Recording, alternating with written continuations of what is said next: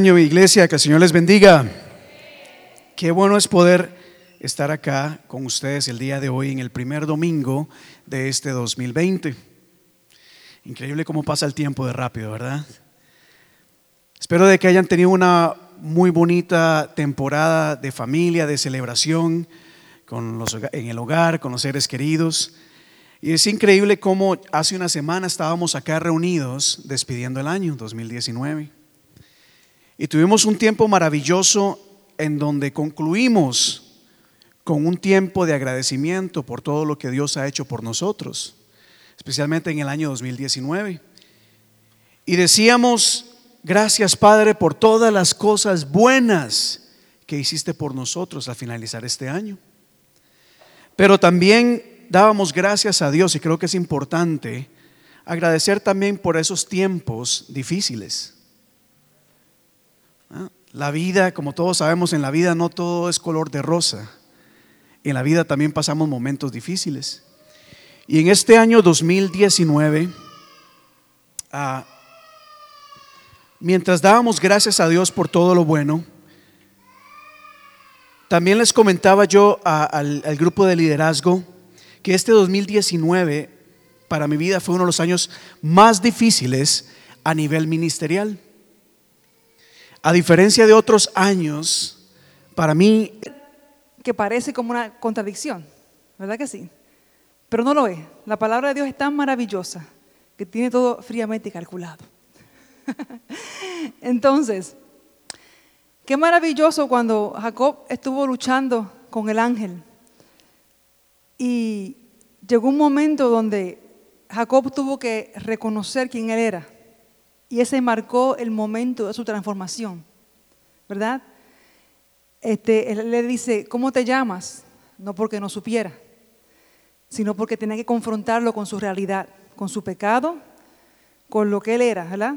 Un engañador.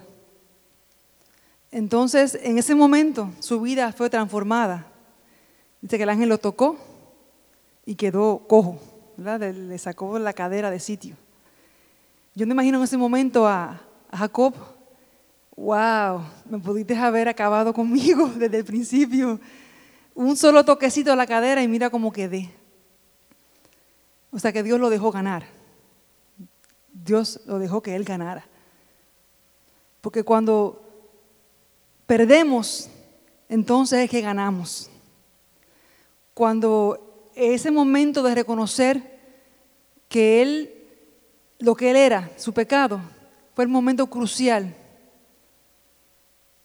Ese fue el momento preciso donde hubo una rendición de parte de Jacob, donde Dios se engrandeció. Entonces parece que, que Dios perdió y que Jacob ganó. Pero cuando tú pierdes, Dios gana. ¿Verdad que sí? Y cuando tú ganas, aparentemente Dios pierde, Dios no pierde, Dios está ganando porque lo que desea es tu bien. Y de ahí le cambiaron su nombre a Israel. Ahora el pueblo de Dios se llama Israel, que significa luchando con Dios. ¿Qué tan significativo es esto que Dios le cambió el, nombre, le puso el nombre a esa nación? La nación que se llama luchando con Dios. Y este hombre dijo, vi a Dios cara a cara y fue librada mi alma. ¿Sabes? No murió, pero su vida fue transformada. Y me recuerda también la otra historia, esa historia se encuentra en el libro de Génesis 32. Otra historia muy similar, aunque diferente, ¿verdad? Que se encuentra en Mateo 15. Pueden buscar, es una asignación para que usted lo busque en su casa. Mateo 15 está la historia de la mujer cananea, ¿verdad? Jesús iba predicando por las calles y esta mujer lo vio y empezó a gritar, Jesús, Jesús. Necesitaba un milagro porque su hija estaba endemoniada. Y ese encuentro es, es, uno de esos encuentros, igual que el de Jacob, un poquito como que, wow. Esta mujer le pide un milagro y Jesús la ignora por completo.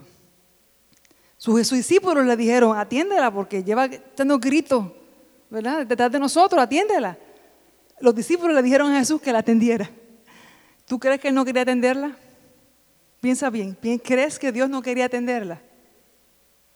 Claro que quería atenderla. Pero era necesario sacar una confesión de ella antes de darle su milagro. Porque esta mujer también tenía que ser confrontada, igual que Jacob fue confrontado. Porque lo que Jesús le dice es algo bien que cualquiera, usted se ofendería. Él le dijo, no está bien que le quiten el pan a los hijos de Dios y se lo den a los perrillos. O sea, le dijo perro. ¿Verdad que sí? Bien fuerte. Igual cuando, cuando el ángel le pregunta a Jacob, ¿cómo te llamas? Lo está confrontando con que eres un engañador, un tramposo. Y ahora le está diciendo a esta mujer que eres una, un perro, una perra, un perrillo. Pero la respuesta de esta mujer era lo que, lo que Jesús quería. Ella le dijo, hasta los perrillos comen de las migajas que caen de sus amos. So, ¿Cómo se llamó ella misma? Se llamó perro. Qué fuerte, ¿verdad? Entonces, esa es la, la pérdida del orgullo. Porque el orgullo es lo que no nos impide a nosotros poder crecer. Hay ministerios de alabanza y adoración que se levantan tremendo y poderosos, diferentes de danza, diferentes lugares. Hemos oído a través de la historia tremendos ministerios que suben y de momento caen. Y escuchaba decir a un predicador hace muchos años que una condescendencia, condescendencia mínima con el orgullo es el desastre para un ministerio. Y es lo que no nos permite a nosotros poder crecer y madurar en el Señor.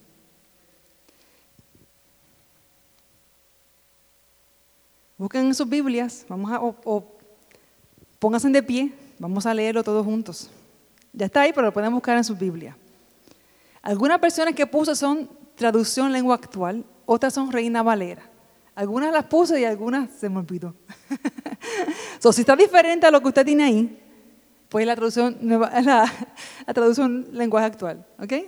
So, en Jeremías 9:24 dice, si alguien quiere sentirse orgulloso, que se sienta orgulloso de mí y de que me obedece, eso es conocerme. Pues yo actúo en la tierra con amor y amo la justicia y la rectitud. Vamos a leerlo juntos, no nos escuche nada. Si alguien quiere sentirse orgulloso, que se sienta orgulloso de mí y de que me obedece, eso es conocerme.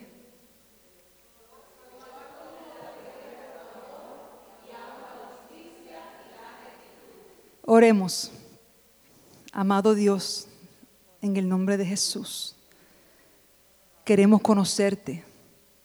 Queremos, como Jacob, como la mujer cananea, Señor, conocerte. Ayúdanos, Espíritu Santo, tú que estás aquí con nosotros, a poder entender lo que tú quieres hablarnos hoy a nuestra vida. Ayúdame, Señor. Dile, Señor, ayúdame hoy a entenderte y a conocerte hoy. Transforma mi vida como lo hiciste con ellos. En el nombre de Jesús. Gracias, Señor. Amén. Pueden sentarse. La palabra de Dios, así que yo la veo, la palabra de Dios yo la veo, así cuando vi esa foto, buscando fotos, esa fue la que me llamó la atención, porque yo veo la palabra así, con fuego, que está viva, maravillosa, es la guía que Dios nos dejó para conocerlo. Porque el tema ma- principal de la Biblia es el amor, ¿verdad? El amor de Dios que nos mostró hacia la, la salvación, ¿verdad? So, la palabra está viva y es el manual que te dejó Dios para que tú lo conozcas. Y en la palabra tenemos muchas historias. Cada historia bíblica es una revelación del carácter de Dios, que te quiere enseñar a que tú conozcas cómo Él es. Tienen, ¿verdad? Todas las ense- enseñanzas tienen muchas cosas que, podemos aplicar a nuestra vida. Enseñanzas profundas y tremendas, pero la principal de todas las enseñanzas es que tú conozcas a tu Dios. Como cuando Abraham subió a sacrificar a su hijo, ¿verdad? Vemos la primera allí, que Dios le dio el nombre Jehová, ¿qué? No sé si se acuerdan. Jehová Jireh, Jehová sé que provee. Dios le dio un nombre. Y así durante las historias podemos ver cómo Dios se va revelando al ser humano hasta llegar a Jesús, la máxima expresión, revelación de Dios que es Jesucristo. Maravilloso Dios.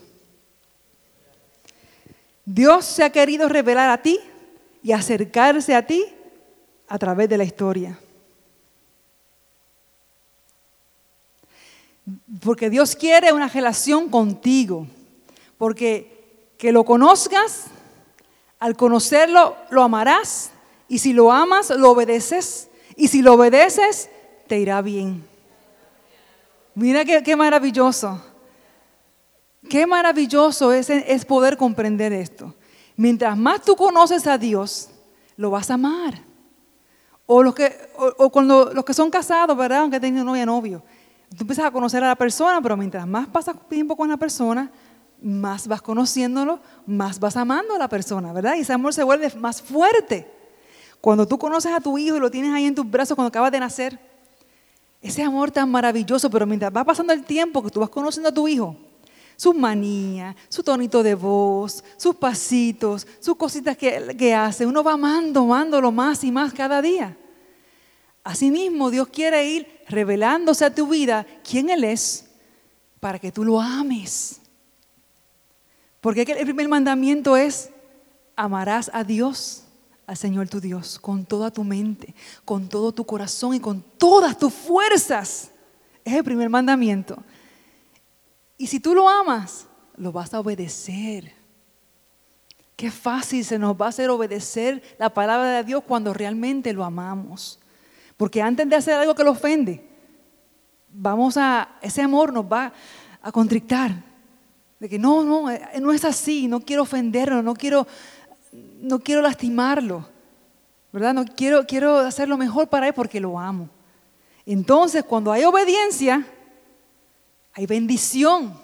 Te va a ir bien, es por tu bien. Si Dios lo que quiere para tu vida es que seas bendecido. Ups. ¿Y se pusieron a GB? Ahí. Dios quiere tu bien. Él te ama, desea que prosperes, que crezcas, que madures, que venzas tus temores e inseguridades, que alcances tus metas y vivas una vida de amor y de paz. Amén. No de completa felicidad, porque la vida lamentablemente tenemos tribulaciones y aflicciones, Él mismo nos dijo. Hay momentos de felicidad muy grandes, hay momentos de tormento muy grande, de dolor muy grande, pero en medio de todo eso siempre encontrarás su paz, su ayuda, su sustento y en cualquier circunstancia, problema, la victoria del Señor. Amén. ¿Y qué? ¿Que lo tengo que? Así. Pero hay un problema.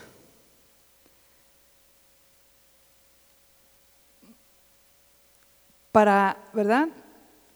Conocer al Señor, para amarlo, obedecerlo y que nos vaya bien, hay un problema. Y es que nuestra carne se opone. Y el enemigo pues se aprovecha y nos estorba, ¿verdad? Para que no lo conozcamos. Comienza la lucha interna y la guerra contra uno mismo. Miren bien esa, esa imagen. Porque a veces estamos peleando hacia afuera, ¿verdad? Con cosas que pasan, pero a veces la lucha es aquí dentro. La lucha es aquí dentro en tu mente. De sustituir engaños y mentiras y, creencias tuyas por la verdad de Dios. Y derribar esas fortalezas que se forman en tu mente es un proceso de liberación que tú necesitas. Y la carne se agarra de, eso que, tú no quieres soltar.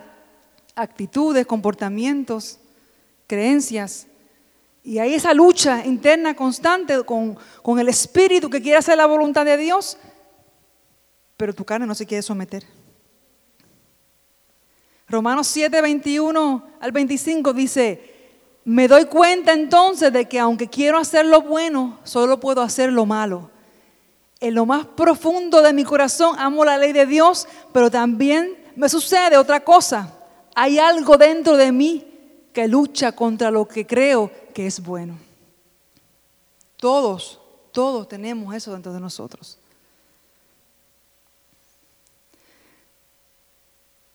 Trato de obedecer la ley de Dios, pero me siento como en una cárcel. Wow. Donde lo único que puedo hacer es pecar. Léemelo, Yesenia, porque no veo.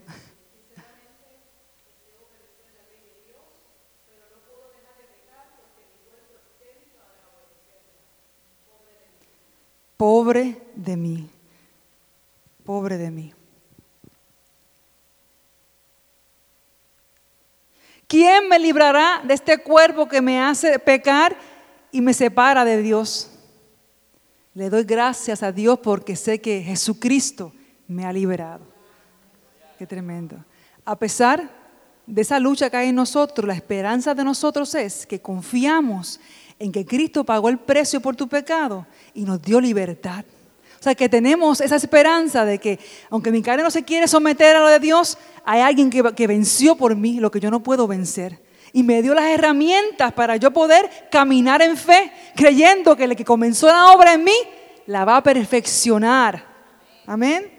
Porque Dios no se cansa ni se rinde. Conocerlo. Mientras más conocemos a Dios, más comenzamos a conocernos a nosotros mismos. Nuestras tinieblas son iluminadas. No permanecemos los mismos y somos transformados. Amén. Qué tremendo es que, que la, palabra de Dios, creo que pues me lo dice, a ver. Ajá. Que mientras comenzamos a conocer al Señor, ¿verdad? leemos su palabra, Él comienza a revelarse a nuestra vida comienza a revelarnos a nosotros cosas de nosotros mismos que no sabíamos. Porque nadie puede decir que se conoce completamente. Es un proceso de la vida entera hasta que te mueras. Tampoco conocemos por completo a los demás, ni a tu marido, ni a tus hijos. Tú no puedes decir, yo lo conozco por completo. Mm, solamente Dios sabe lo que hay en la mente y el corazón. Y mucho menos podemos afirmar que ya conocemos a Dios enteramente. Eso es imposible, ¿verdad? Escuché decir que conocerse a sí mismo es enfrentar defectos, debilidades, egoísmos, nuestra ignorancia. También reconocer nuestras virtudes, fortalezas y capacidades. Pero este proceso, ¿verdad? No es fácil. ¿Están de acuerdo? Hmm. Mientras meditaba en esto, me vino a mi mente, ¿verdad? Los pequeñitos, ¿verdad? mis hijos, mi hija en específico, que es tan creativa y siempre está haciendo dibujos y inventando cosas y siempre está, mira mami, y mira mami, y mira mami, las que son madres, ¿verdad? O han cuidado niños o son maestras, saben que cualquier cosita que hagan van corriendo donde ti a enseñártelo, ¿verdad? Ahí está este niño haciendo un scribble, un garabato. Los niños buscan atención, ser aprobados y reconocidos. Pero escuchen bien lo que dice ahí. De adultos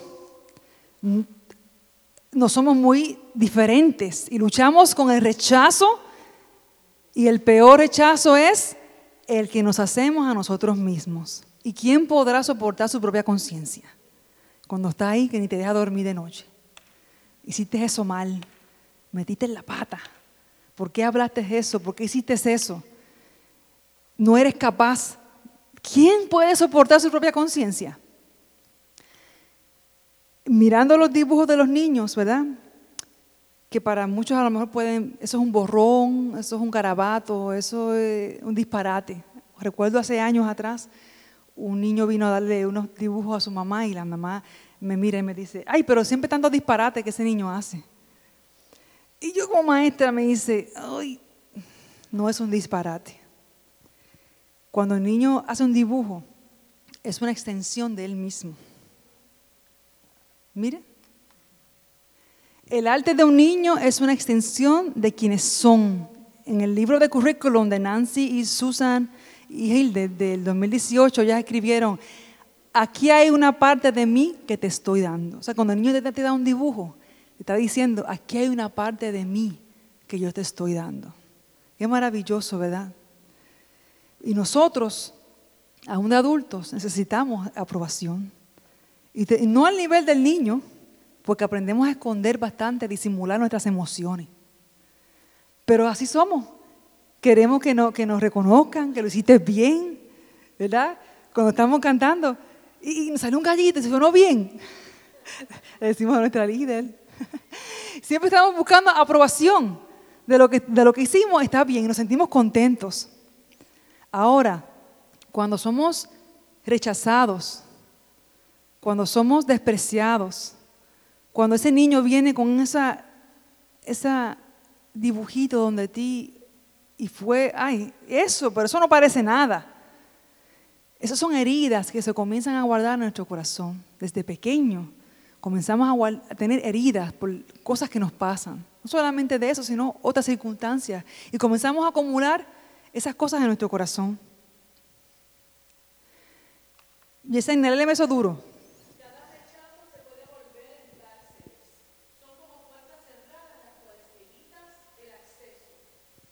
So, hay situaciones y cosas que pasan, que nos hieren, que nos lastiman, que nosotros las metemos como en una cárcel aquí. Son pequeñas cárceles y puertas que tú cierras, que no quieres que nadie se meta ahí. Y tú mismo ni lo visitas porque, por el dolor que te causan. Yo recuerdo hace, cuando yo estaba en la escuela superior, había una joven que era bien dulce, bien, una joven, esas, esas niñas que son bien dulces, con el, con el carácter de esta muchachita que está aquí. ¿Te has hablado con ella? ¿Te has hablado con ella? Ella es bien dulce, bien chula. Este, con, así bien, bien nice. Y, y todos en la escuela la reconocían por eso. Un día eh, yo me convertí a los 16 años y después yo como le predicaba a mis amistades en la escuela, le predicaba a todo el mundo, lo invitaba para la iglesia. Y un día sentí en mi corazón hablar con ella. Y yo, ¿verdad? Pensando en su dulzura, esto va a ser bien fácil. No va a ser de, de los que me rechazan y me dicen, ah, porque uno teme el rechazo, especialmente cuando uno va a predicar la palabra, decirle algo a alguien, uno, ay, ¿qué me van a decir? Me van a rechazar. Y voy yo y le digo a la muchacha, empezó a hablarle de parte del Señor y sentí en mi corazón que el el Espíritu Santo me, me- me puso eso en mi mente y en mi corazón, porque yo no sé nada de la vida de la muchacha como tal. Y cuando yo le mencioné, esa, mi Señor quiere trabajar en esta área de tu vida, ella se ha volteado para mí, se transformó en una fiera. Que si yo se lo cuento a alguien en la escuela, nadie todavía no me va a creer que eso pasó. La cara de coraje, de odio, de resentimiento. Yo no hablo eso con nadie, me, gri- me- me gritó de una manera, pero eso era una puerta que yo toqué, ella tenía cerrada, que no tenía acceso a eso. Que Jesús quiso tocar, pero que ella no, no quiso abrir. Y más nunca me permitió hablar de nada, de nada. La muchacha dulce, tranquila y quieta, se convirtió en una fiera. Que toda mi vida nunca se me olvida esta experiencia. Este, y yo, wow. Y hay cerdas, cárceles dentro de uno. Pero el día que tú aceptas a Jesús como tu Señor y tu Salvador, que viene el Espíritu Santo a morar en ti, el Señor empieza a tocar en esas puertas.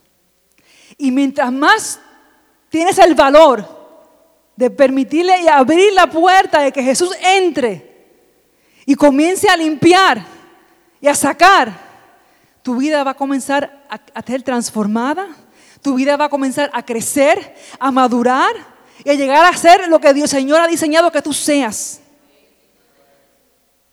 Pero el problema es que tenemos miedo a abrir esas puertas. Yesenia, please.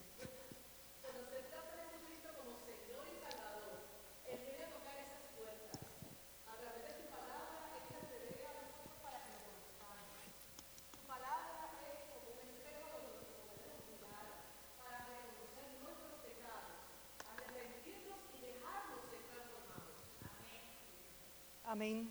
Gloria al Señor. Sea la luz. Se me olvidó hasta ponerme los pejuelos. So, mientras tú escudriñas la palabra, es como un espejo que tú te puedes ver y comenzar a reconocer esas áreas de tu vida que necesitan ser transformadas. Carácter. Eh, sensibilidades. A veces somos bien dramáticos, somos bien sensibles. Y está bien tener emociones, pero hay que sujetarlas a la obediencia de Cristo también, hermano. Hay que aprender a madurar y sí, te ofendieron, te hirieron, te hicieron algo, tú se lo presentas al Señor, tú perdonas, tú dejas que Dios te levante, que te sane, pero tú te levantas como la reina, como el rey que eres, como el hijo y la hija de Dios. Porque no te puedes quedar estancado con esas heridas, e, e, ese dolor en tu corazón. Y necesitamos, para caminar en fe, tenemos que creer lo que el Señor nos ha dicho, que Él estaría con nosotros. No es un proceso que vas a hacer solo, ni sola. No estás sola, no estás solo. Asusta. Asusta, las confrontaciones asustan. Y a veces Dios hasta usa personas para confrontarnos. En el menos te esperas. Para revelarnos cosas que hay en uno que uno ni siquiera se sabía que estaban ahí. Pero el miedo te paraliza. Dice Tim Dunn, escribió en uno de sus libros, um, Yellow Balloons, algo así que se llama el libro. Casi me pierdo la oportunidad de experimentar la grandeza porque tenía miedo de mi propio sufrimiento. El miedo al sufrimiento no te va a dejar avanzar. Si Jacob hubiese sentido miedo de decir su nombre, hoy fuera una diferente historia. Si la mujer cananea hubiese tenido miedo de reconocer, se hubiese ofendido, me mira cómo me llamó, perrillo, su hija no hubiese sido libertada. Pero el miedo que tenemos al sufrimiento, a la confrontación, no nos deja a nosotros avanzar. Y hay seis perspectivas que quiero compartir con ustedes y le voy a pedir a los hermanos que, pasen por aquí, que me van a ayudar. Jesús enseñaba por parábolas, ¿verdad? A mí me encantan las historias que Jesús contaba porque nos ayudaban a entender mejor el mensaje que quería traer. Yo lo que usted ve, no, me he hecho para atrás, espérate. No, eran seis personas, tres sillas. Entonces, todos pueden ver. Amén. Aquí está la hermana Sandra orando. Los tres personas ahora mismo van a estar orando. Esas tres personas van a estar orando. Orando, nada más orando. Observen bien.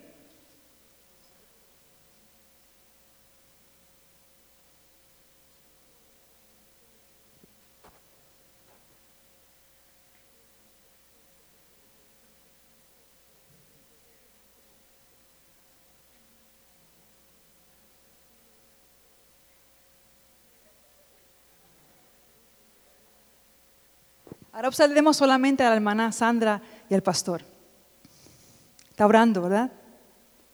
¿Qué hace el pastor? Está hablando, le está interrumpiendo. Ella le hace caso. Ella que está enfocada, ¿verdad que sí? Ahora miremos la, la segunda escena. Ella está orando, leyendo la Biblia y qué más? En el celular. Y él está hablando.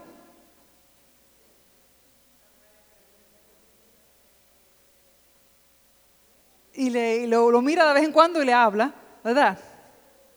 Ahora mira la escena de Yesenia. Yesenia se supone que estuviera orando. ¿Y qué está haciendo Yesenia? Ella tiene una conversación ahí tremendo. ¿Verdad que sí? Ahora usted identifíquese. ¿Cuántas veces estamos orando. Miren esta la escena del medio. Estamos orando, ¿verdad? Y nos suena el teléfono. Sigan. Nos suena el teléfono. Miren esta escena. Nos suena el teléfono y nos detenemos. Viene alguien a hablarnos, o el hijo gritando, el esposo nos llama, se quema la comida, tratamos de leer la Biblia y, no podemos enfocarnos. ¿Cuánto les pasa? Yo sinceramente a mí me ha pasado ¿Cuántas veces dijiste, ahora voy a ir a orar? Y fue lo menos que tú hiciste, orar. Ahí está una conversación tremenda, ¿verdad? Ahora miren aquí. ¿Cuántos anhelamos ser como la hermana Sandra? Que está orando y no hay nadie que la interrumpa, ni la estorbe, ni la distraiga. Ahora, sigan ahí, hermanos, sigan ahí. No se me, cansen. Vamos a ver a tener un cambio de perspectiva. Escúchame, un cambio de perspectiva. ¿Qué tal? Si los tres varones que están aquí continúen, es Jesús. Es Jesús que está tratando de hablar con Sandra. Pero si Sandra está orando, ¿no se supone que está hablando con Jesús? ¿Y con quién está hablando entonces? ¿Cuántas veces Jesús no ha querido venir a hablar contigo y creas una pequeña conexión, pero es muy breve? ¿Y cuántos ahora cambiamos la perspectiva y queremos ser como Yesenia? Que está hablando con Jesús. La perspectiva de cómo nosotros vemos las cosas en la vida depende, ¿verdad? Depende de cómo tú percibes las cosas, es la perspectiva que tú vas a tener. Gracias, hermanos. Los, músicos se pueden ir, los cantores allá atrás.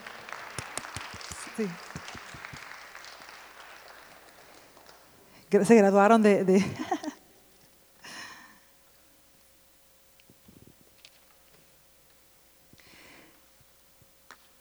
es difícil, hermanos, morir a nosotros mismos para dejar que sea el Señor el que obre en nosotros.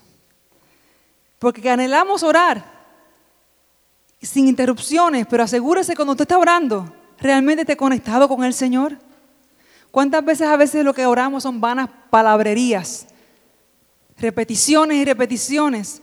Que no saben lo que estamos orando, lo que estamos repitiendo al papagayo, que aprendiendo al diablo, echando afuera y, a veces hasta lo que era. Y no tenemos ninguna... El Señor tratando de hablar con nosotros, porque te quiere enseñar a conocerlo pero no nos apercibimos que, Él está ahí. Y comenzamos a orar por un montón de cosas sin esperar que sea el Espíritu Santo que nos diga por qué tenemos, por qué es lo que Él quiere que oremos. Y a veces hay tantas cosas que nos distraen de conocerlo.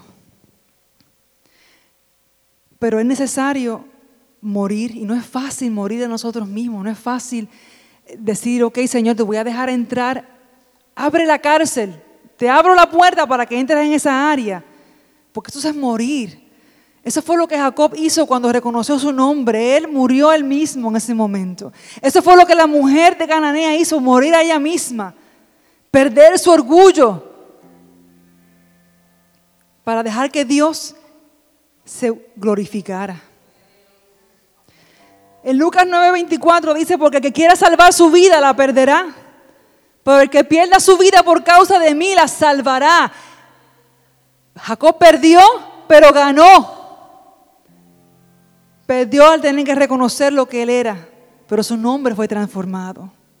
La mujer fue humillada, pero su hija recibió liberación. Si alguno piensa que su vida es más importante que seguirme, entonces perderá, la perderá para siempre. Pero el que prefiere seguirme y elija morir por mí, ese se salvará. No retengas tu pasada manera de vivir y no des, y no des otra vez cabida a pensamientos equivocados. Porque hoy tienes una vida nueva en Cristo. Y los pensamientos van a querer venir. En Efesios 4, 22 dice, en cuanto a la pasada manera de vivir, despojaos del viejo hombre que está viciado conforme a los deseos engañosos. La versión, traducción, la lengua actual dice, por eso ya no vivan ni se conduzcan como antes, como los malos deseos dirijan su manera de vivir. Cuando tú comienzas a dejar que Dios transforme tu mente, tu manera de pensar no puede ser igual a la del mundo, sino como Jesús. No puede ser fariseo, ¿verdad? Tienes que pensar como Jesús pensaba. Y eso va a afectar nuestra conducta. Vamos a ver cambios tremendos cuando permitimos que eso pase. En Mateo 12 habla de cuando un espíritu malo sale de alguien, anda por el desierto buscando dónde descansar. Al no encontrar ningún lugar, dice, mejor regresaré a mi antigua casa y volveré a vivir en ella. Cuando regresa, la encuentra desocupada, limpia y ordenada. Y entonces va y busca a otros siete espíritus peores que él y todos ellos entran en aquella persona y se quedan a vivir allí. Y esa pobre persona termina peor que cuando solo tenía un espíritu malo. Espíritu malo, le llama la Biblia demonio. Vamos a ponerle pensamientos e, equivocados, errados. Cuando Dios te libera de un pensamiento equivocado, tú tienes que llenar tu mente con la verdad que dice la Biblia sobre ese asunto en particular, que es lo que dice la palabra, porque el pensamiento va a querer volver. El pensamiento va a querer venir a atacarte otra vez y tú tienes que estar listo para saber cómo vas a reaccionar ante esa mentira del enemigo, porque a veces pensamos en ese versículo solo un, un demonio que viene a atacarte. ¿Qué tal los celos? No sé, celo con tu esposa, con tu esposo, con tus hijos, con tu trabajo. Que has decidido renunciar a eso y dejar que la verdad de Dios se establezca. Pero de momento viene eso a atacarte otra vez. Si lo dejas entrar, tu situación va a ser peor. Por eso tu casa, esta casa no puede estar vacía. Tiene que sustituir ese pensamiento erróneo y equivocado con lo que dice la palabra de Dios para esa situación particular pero tienes que ponerle nombre con lo que estás luchando. Primero tienes que reconocer con qué es que estás luchando, porque a veces no nos entendemos ni nos conocemos a nosotros mismos. No sabemos por qué actuamos como actuamos. Jesús le dijo a Tomás, tanto tiempo he estado con usted, Felipe, y no me has conocido. Tanto tiempo que has estado en la, casa de Dios. ¿Cuántos años le sirves a Dios? ¿Hace cuánto tiempo entregaste tu vida a Jesucristo? ¿Cuánto has progresado? ¿Cuánto has alcanzado? ¿Cuánto has madurado? ¿Cuánto has crecido? Tanto tiempo que he estado contigo y no me has conocido. Porque todavía hay, hay cárceles que no quieres abrir esa puerta de tu corazón hay orgullo, hay soberbia, hay egoísmo. Creemos que tenemos siempre la razón, que nuestra manera es la manera correcta.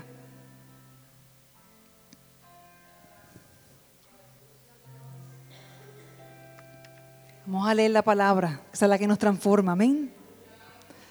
Jeremías 22 del 11 al 17 dice así, porque así ha dicho el Señor acerca de Salumí, hijo de Josías, rey de Judá que sucedió que su padre Josías, que salió de este lugar, no regresará acá jamás, sino que en el lugar a donde lo han transportado, allí morirá y no volverá a ver la tierra.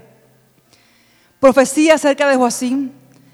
Hay del que edifica su casa sin justicia y sus salas sin derecho, sirviéndose de su prójimo de balde, sin pagarle su salario el que dice, edificaré para mí una casa espaciosa y amplias salas, le haré ventanas, la cubriré con cedro, la pintaré de ocre rojo.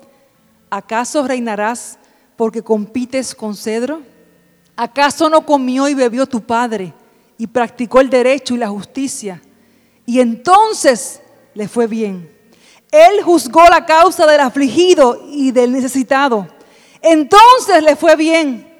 No es eso conocerme.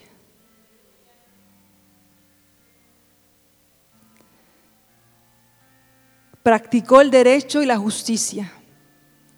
Y entonces le fue bien. Tienes que hacerte justicia a ti mismo. Qué duros somos con nosotros mismos a veces. Cuando dice la palabra que su yugo es fácil, ligera su carga. Juzgó la causa del afligido y del necesitado. Entonces le fue bien. No es esto conocerme. Evaluemos nuestra vida. Cómo nosotros lo que hacemos le puede afectar a todos los que están alrededor. Cómo debemos ser de bendición, porque mientras más conoces al Señor, tu vida va a reflejar su luz. Tu vida va a ser de, impacto al que está a tu lado. Vas a ser de bendición a otro. Eso es conocerle. Y Romanos 12, de 1 a 2 dice, por eso hermanos míos, ya que Dios es tan bueno con ustedes, les ruego que dediquen toda su vida a servirle y a hacer todo lo que Él le agrada. Así es como se le adora. Así es como se le debe adorar. Y no vivan ya como vive todo el mundo. Al contrario, también de manera de ser, cambien de manera de ser y de pensar. Así podrán saber qué es lo que Dios quiere, es decir, todo lo que es bueno, agradable y perfecto. Debemos cambiar nuestra manera de pensar, porque Dios anhela que lo conozcamos. Pónganse de pie.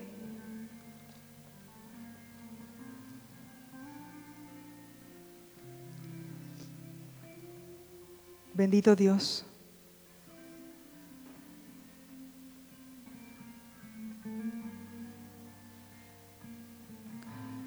Bendito Dios. Santo es el Señor.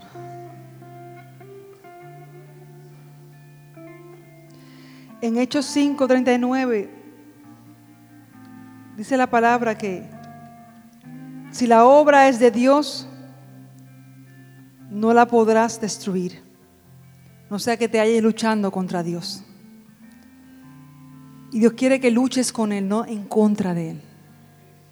Cuando resistimos a que Dios obre nuestro corazón y nos libere y nos transforme, estamos luchando en contra de Dios. Y por eso que nos quedamos ahí y no avanzamos y no avanzamos y no avanzamos.